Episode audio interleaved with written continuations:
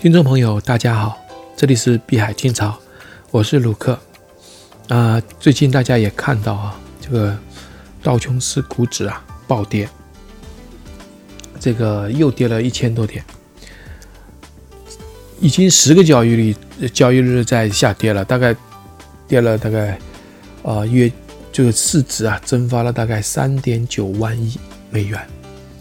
啊，那个就像就是你去看这个，不管是道指还是这个标准普尔，它的它的下来就像刀子一样的啊，有每天三百分之三、百分之四这样的下来，跌了已经百分之十三了，再跌下去应该回到这个川普上台前的那个位置那我们知道这个呃很奇怪，就是这这个时间正好和。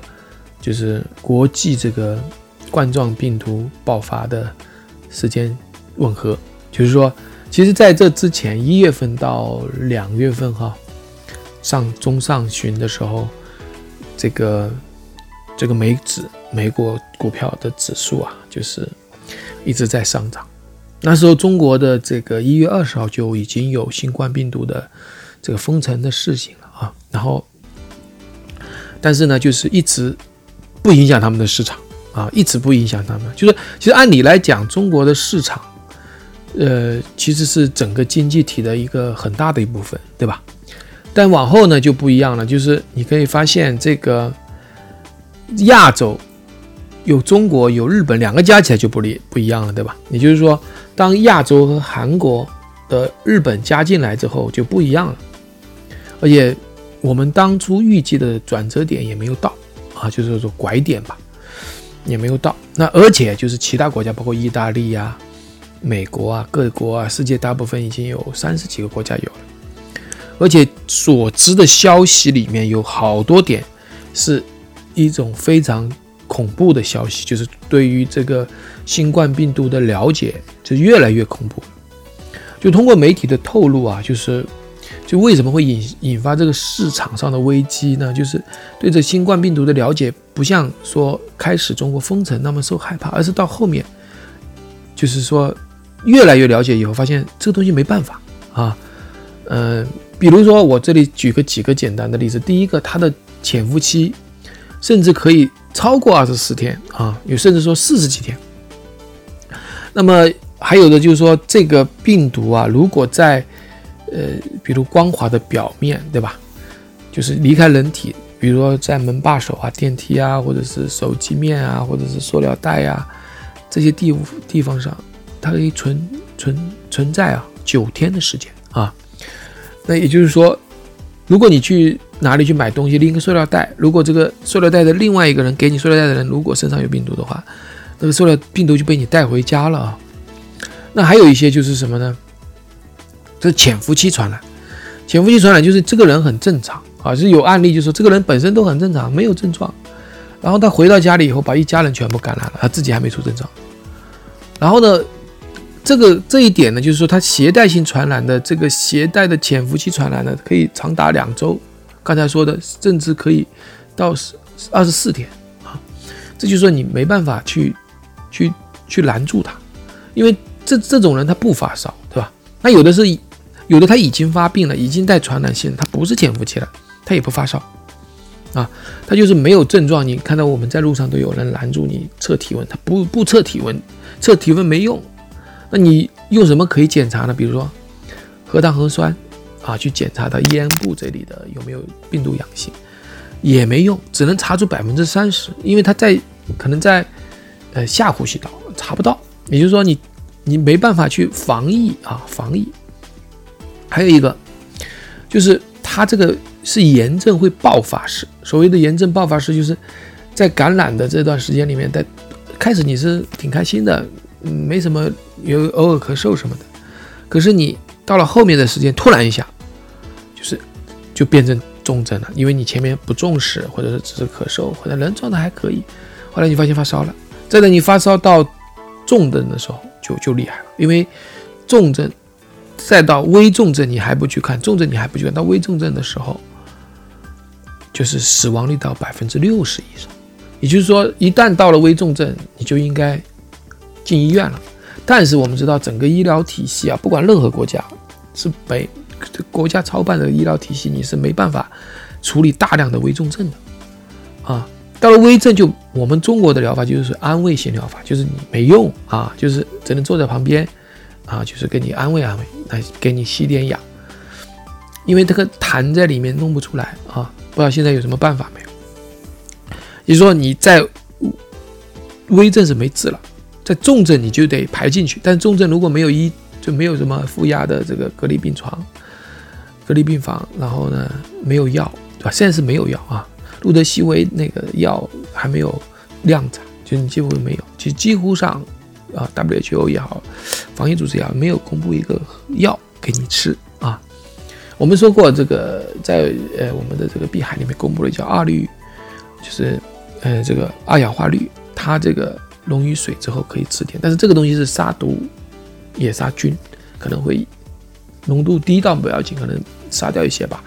当然也杀菌，也会拉肚子，因为肚肠道里面有菌嘛。但是目前来讲是没有一种可以治疗它的一个有效的特效药，对吧？那这个可怕的地方就在这里。然后呢，就是而且是就是一般病人是衰竭而死，他不是，他不是衰竭慢慢的死，他是就是像淹死一样，这就是说相当于这个肺部充满了气泡，你。风充满了这个液体，粘稠液体，然后你氧气吸不进去，然后就就很痛苦的像淹死一样，就非常的可怕。那么还有几点，我这个就是我们也看到了，就是说这个病毒实在是没办法去去去去对付它，对吧？那现在呢，呃，在这个扩散出来了，对吧？已经扩散到了其他国家。那大大家对它有了解了啊，这个病毒哦，对了，我还补充一点，就是它可以重复感染，就是最新几个案例，就是他得病了，也治疗了，出院了，康愈了啊，出院了，又发现感染了，又查出来，因为康愈之后啊，现在要求隔十四天嘛，然后你再去查，哎，这又来了，也就是说没有没有抗体啊，其实。那就是综合抗体不是血浆嘛？那个血浆其实会有，就是不兼容嘛，就会有很大的副作用的啊。就是一般一般不是不建议这样做，就是基本上没有药。就说你不存在真的做好啊，对，它就有点哦。对了，还有一个传染是怎么传染？它是气体传染。他说接触传染，它是气溶胶，就是他打个喷嚏，然后这个病毒小到比细胞还小啊，比细胞小十分之一啊，然后。它是漂浮在空中啊，漂浮碰到湿冷的天气，它就你定在空气中。我们平常戴的口罩啊，它是它那个空隙是过滤不了的，就是我们说的防尘口罩是只能防尘，它防不了，它太小。你属于 N95 才行啊，那你这就问题来了，对吧？那你这个我们鼻腔黏膜里面可以有噬菌体，可以把它弄出去吧？如果你碰到一些干燥的时候，就没办法，你就会吸进去，吸进去它就潜伏在你身上，等你不行的时候，它就爆发出来。然后这样的一个传播方式呢，这是非常可怕的。它其他当然你说的正常的那些传播都在接触传染、气溶胶传染、那个体液肯定是可以传染的。然后那个这个比如说消化道肯定也是传染的，对吧？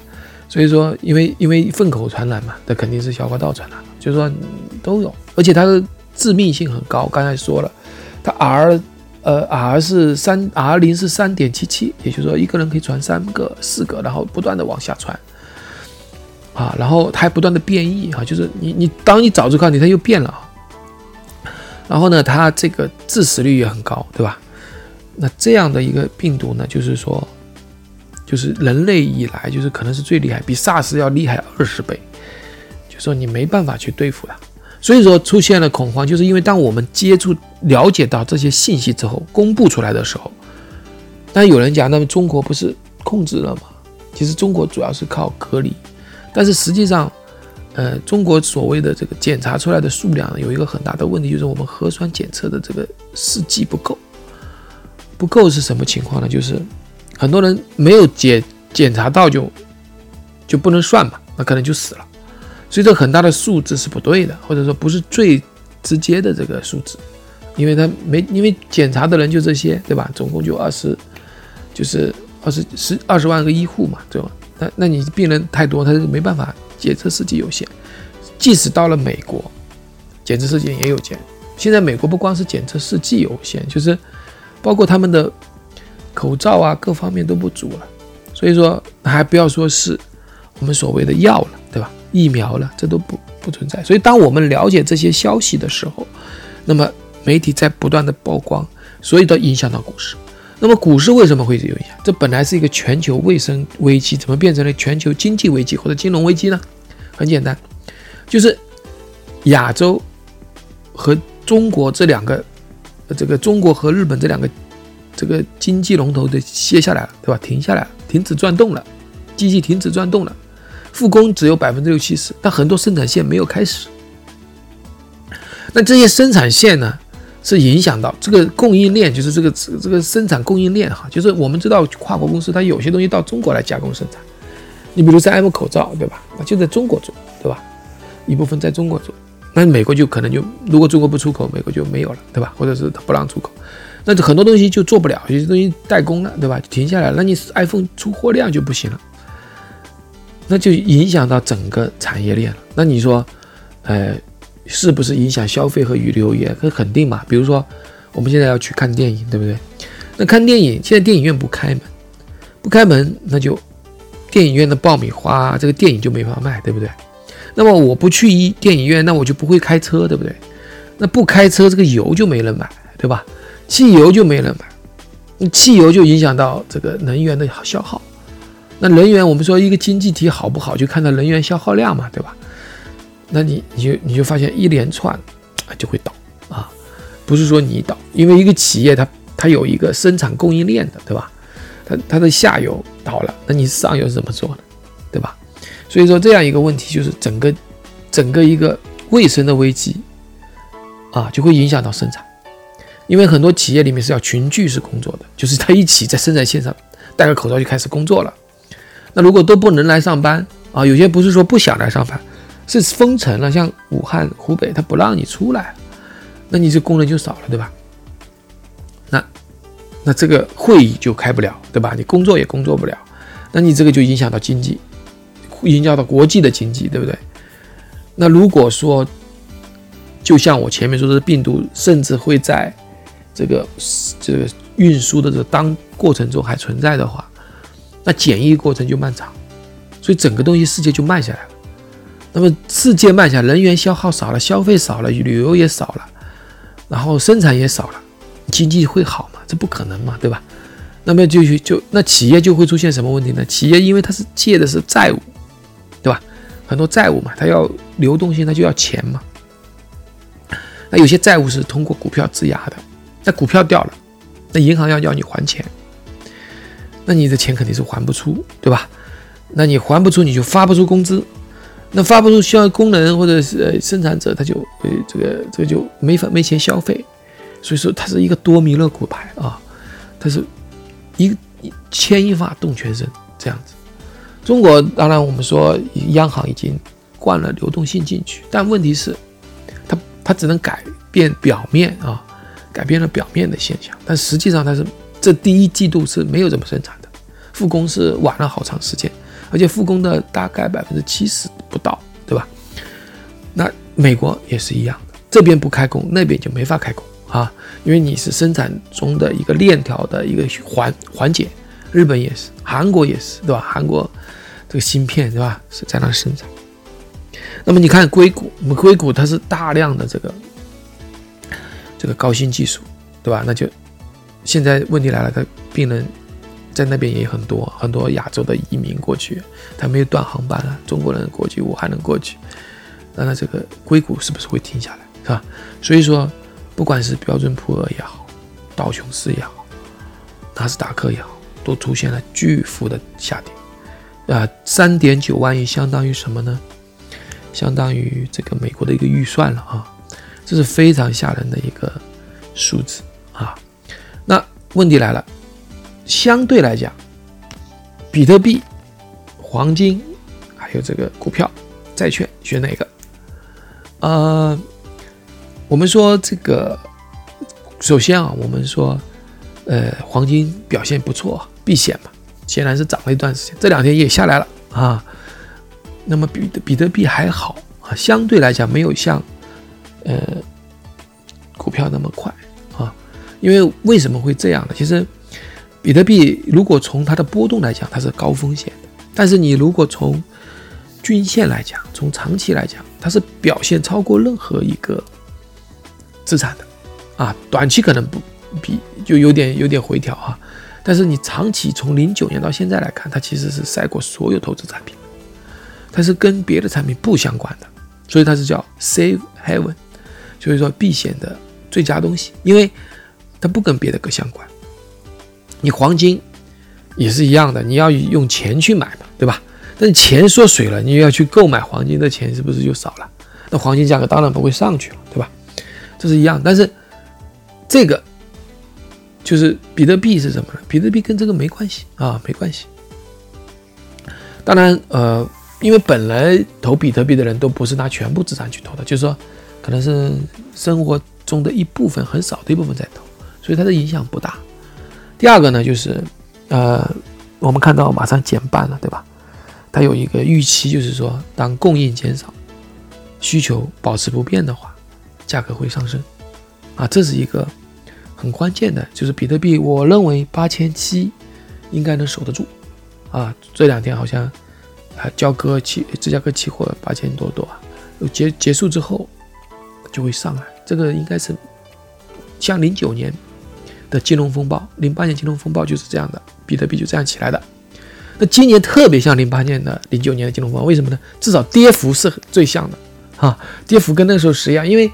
呃，为全球卫生危机转已经转成了全球金融危机了，而且前期我们看到，它是在一个暴涨的，就是这个纳斯达克道琼斯暴涨的情况下，在断崖式的下跌，就特别像那个时候，就是零六年这个股票飙起来涨，然后呢，断崖式啊零零八年的下跌，甚至美国的央行或者美联储已经开始准备啊，就是纾困的这种态度要出来了啊。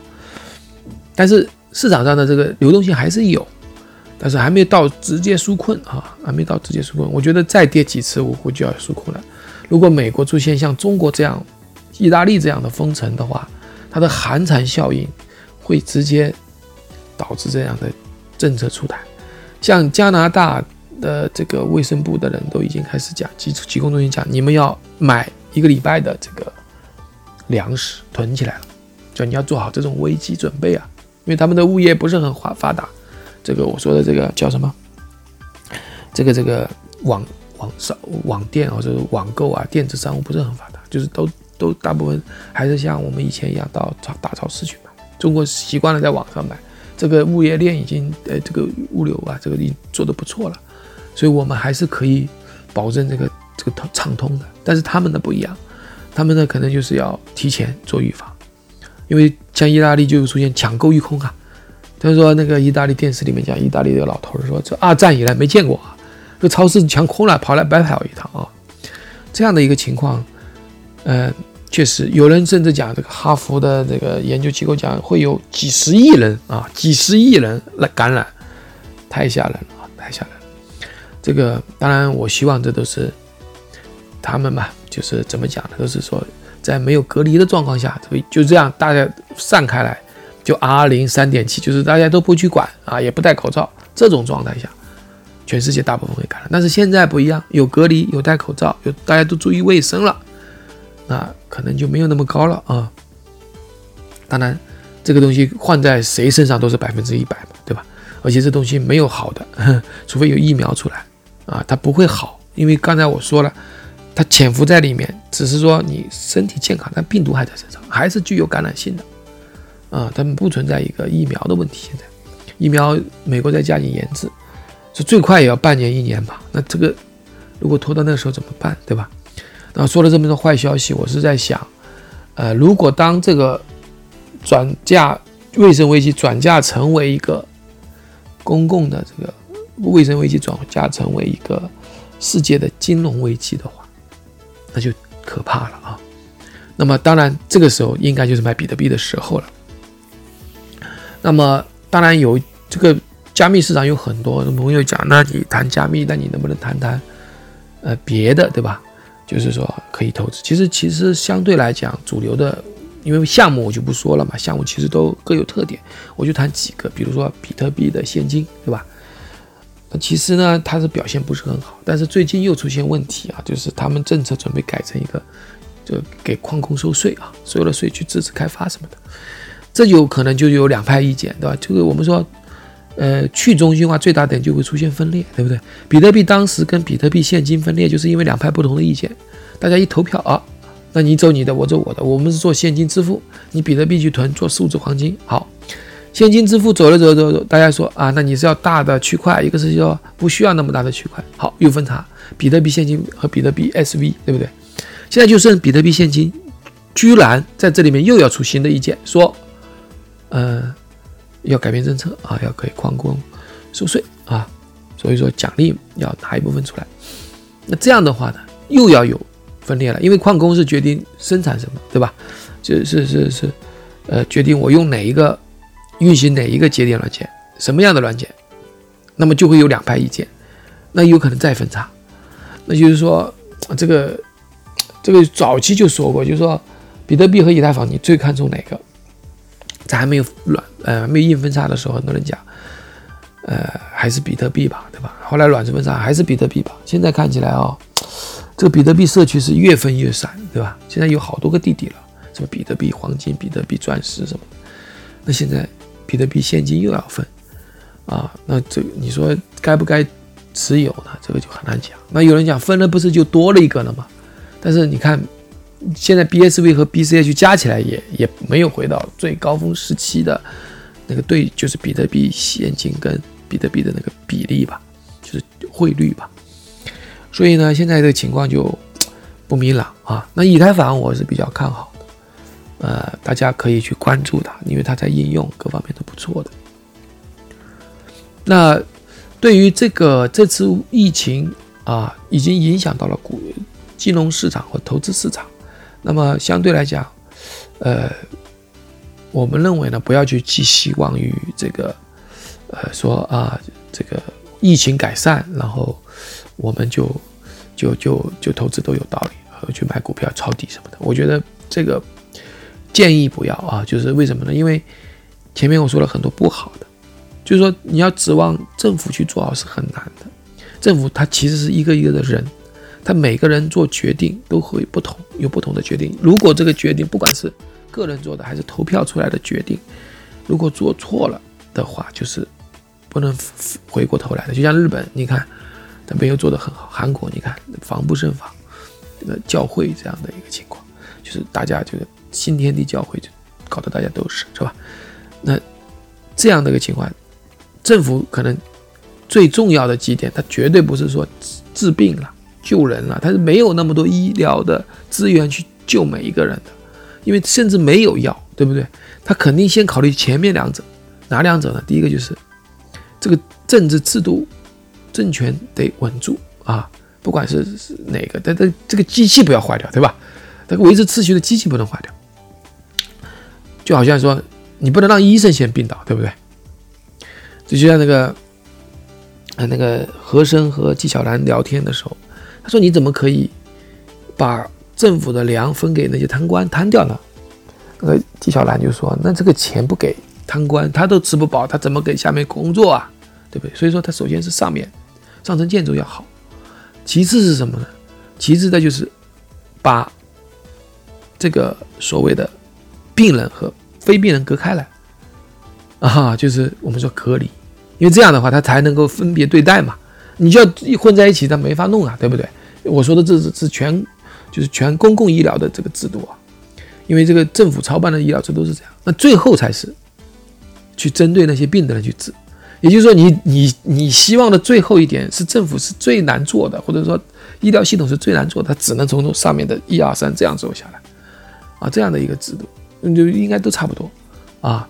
所以说，你看美国人家也说这个 CDC 在隐瞒数据，对吧？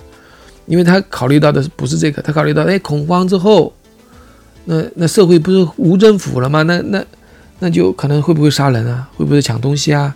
股票是不是崩趴呀？然后呢，这个没有秩序了，警察也拿着枪去抢东西了，啊，他们考虑的是综合这一面的这个这个这个情况。所以呢，如果你还是在这个状态当中，你首先想到的是自己如何防疫，对吧？你不要去看那些，你要想自己是不是要买一些必备品，对吧？然后你是不是需要在向加拿大政府准备一个礼拜或者更多的时间的东西啊，生活用，对吧？不至于出现到时候你想买买不到，或者是价格太贵啊。可能危机来的时候，它不是不是一下来就。直接一刀切的不是这样的，它是很快，但是它是一个逐渐慢上来的过程。当你意识到你已经晚了，啊，意识到哎，这开始价格还可以，怎么今天一下价格这么高了，翻一倍了？不是他想翻一倍，前面断货了，对吧？这个这个物流跟不上了或什么的，那价格自然就翻一倍，因为它进货渠道就贵了。所以说，在这个时候，你一部分的钱用于就拿一小部分钱投投投资这个加密货币，那钱就当没有了。那其他的钱呢？去买一些生活的用品、消毒用品，然后自己呢，去去学习一些防疫。比如说我在我们的节目里面说是二氧化氯，对吧？啊，你去说消毒，或者甚至喝一点哈，就自己做出来喝一点，因为它是可以用于饮用水的。你去自己去自身去做一点保护，因为整个体系是不够满足这样的一个不够有弹性去满足整个的这个疫情防控的。好了，那个今天节目就到这里。下次如果大家有兴趣这个的话，啊，可以在我们的网站留言啊，那我会啊，在这个啊这个下次节目里多谈一点啊这样的一个情况啊，呃，关于这个投资也好，这个呃冠状病毒也好，好，谢谢，今天的节目就到这里，谢谢大家，我们下次再见，拜拜。